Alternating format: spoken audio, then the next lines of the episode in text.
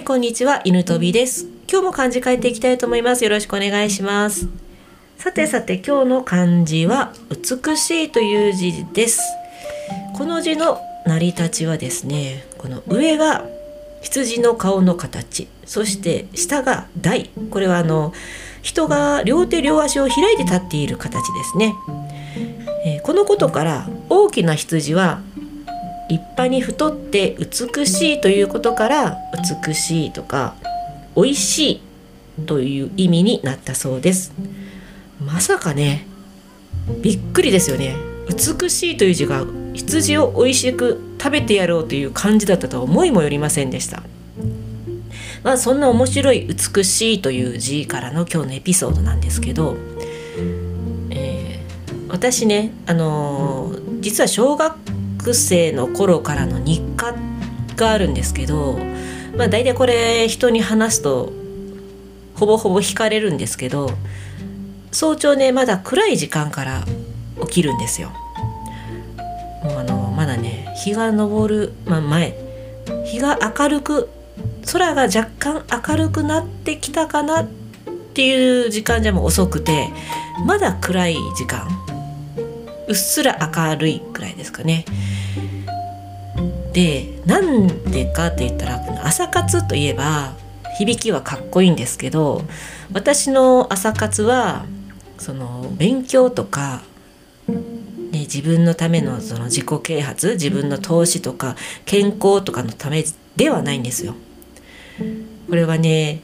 えー、実はね朝の空鑑賞なんですよ。日が昇る直前の空を毎日暗い時から待って鑑賞するという。ちょっとね小学生から続けてるっていうと大体惹かれてマニアックですねみたいなこと言われるんですけど。まあでも誰でも見たことあると思いますけど日が昇る直前とかまたあの日が沈む直前この一瞬なんですけどもう何とも言えない素晴らしい空のグラデーションを観察することができるのは皆さん一度や二度は見たことあると思います。このその本当秒単位で変わっていくでしょうあの本当直前って日がね動く直前ってあの空の色とか雲の動きとかねその雲が変わっていく様子色とかも形も変わっていく様子がもう大好物なんですよ私。あれこそ美しいなもう本当毎朝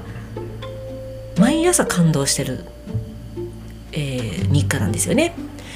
でまたそれをね朝ね熱いコーヒーを飲みながらね見るのがまあいいんですよ。まあねちょっとこの話になるとすごく長くなるのでであのまあこういう感じで、まあ、美しいというものは結構その日頃ね日常から切り出すことっていくらでもできるんですけど結構この日常から美しいものを例えば自然ね花を見て綺麗とか川を見て綺麗とかいろいろねこういった美を切り出す能力のことを神美眼ということという言い方もします。でこの神美眼の強さはまあ言うたら感受性の高さと比例してましてまあねその神秘が感受性の高い人ってあのアート活動とか、まあ、ちょっとあの宇宙を感じられたりとかちょっとスピリチュアル系の人にも多いんですけど、まあ、あとはね自然へのあの畏敬の念が強いとかねそういう体験から多くの情報多くの美しいといいますかその美に関する情報を取ってくるのが得意と言われてます。でこういう感受性が強い人審美眼の審美眼の持ち主というのはね、まあ、人生を通してもポジティブ思考になりやすくて、まあ、その人生のね意味も感じやすい。私が生きる意味とはみたいなことですよね。まあ、あとはやっぱそのポジティブに美しいものからポジティブを感じ取りやすいので健康にもなりなんとね寿命も長くなると言われてるんですよ。すごいですよね。美しいものは人の寿命を伸ばすんですよ。それを聞くともう審美眼ってちょっと鍛えちゃうかしらって思ってきたりしませんか？それでこの審美眼をまあ強めるためにはねいろんなワークがあったりするんですけどまああの言うたら、まあ、美術館に行って芸術を鑑賞するとかまあその自然の美しさを見るとかね、まあ、海を見てああ私はなんてこの自然に比べるとこの壮大な海に比べるとちっぽけな人間なんだってそういう感じるね畏敬の念とかもね強める行為になるそうなんですよ。まあ、あとはあの職人さんあの細かい作業をしている職人さんの技術を見るというのも審美眼を強めることができるそうです。でここからはちょっと犬飛び流の審美眼の使い方なんですけど私はこの審美眼を人に使ってます。えー、よくね人のいいとこ探しって聞いたことないです。まあ短短所ばかりね見ないで人の長所にも目を向けましょうみたいなこと結構このよくある人間関係の改善の仕方みたいなやり方なんですけどその人のいいとこ探しというのを私は人の美しいとこ探しということで書いてやってます。これはどういうことって思われると思うんですけどまあ言葉通りで人のいいところではなくて人の美しいところを探すんです。それはね美しいといえば容姿ね、もちろん容姿ですねから始まってその人の心そしてその人の才能や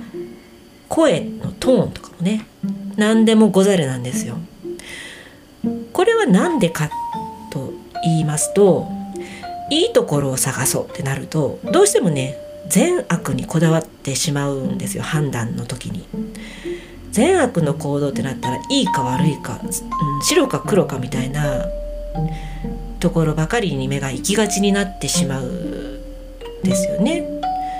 でそういうあの、まあ、偏った見方をなくすために考えたのがこの美しいところ探し美しいところとなればねもうその人自体をこうまるっとまるっと受け入れることができるワードがたくさん出てくるんですよ。そのね善悪なんて関係ないですもん美しいものに。そう思うんですよ私。うん、例えばまあね目が美しいとか話し方が美しい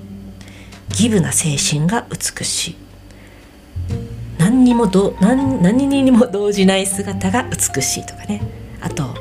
細かい字が美しい爪の形が美しいとか優しさの表現の仕方が美しいまたね文章の書き方が美しいとかもう集め出したらねキリがないんですけどこれってあのいいところだけを探していても見つからないものがたくさんあるの分かりますか？まあねいいとこ探しで今言ったことを見てみるとまあ話し方がいいねとか優しい表現ができていいねとか文章が綺麗な文章が書けるねとか言ったことだと思うんですけどまあねでももうちょっと指の形とかあの、まあ、細かい字とか、まあ、動じないあ、まあ、ギブな精神、うんまあ、それもいいとこ探し出てますかね、まあ、でもいいところだけじゃあの探しきれないものまで美しいものを探しすことで見つけられるんですよね。これってあの一人の人からより多くの情報をいい情報をね見つけることができるってことなんですよ。これってあのちょっとだけ素敵な話だと思いませんか？ちょっとね自分で言ってなんですけども結構これやるとあのいい気分にもなれるし相手に対してもう相手も結構嫌じゃないと思うんですよね。まあねなんかそうちょっとあの嫌な人というか関係が気まずくなった人が出てきたり興味がある人が出てきたりしたら一回ねこの美しいところ探しをやってみてください。もちろんの身近な人にするとより一層関係が良くなると思います。はいそれではこの辺で今日の漢字は美しいという字でした。最後までお聞きいただきありがとうございます。犬飛びでした。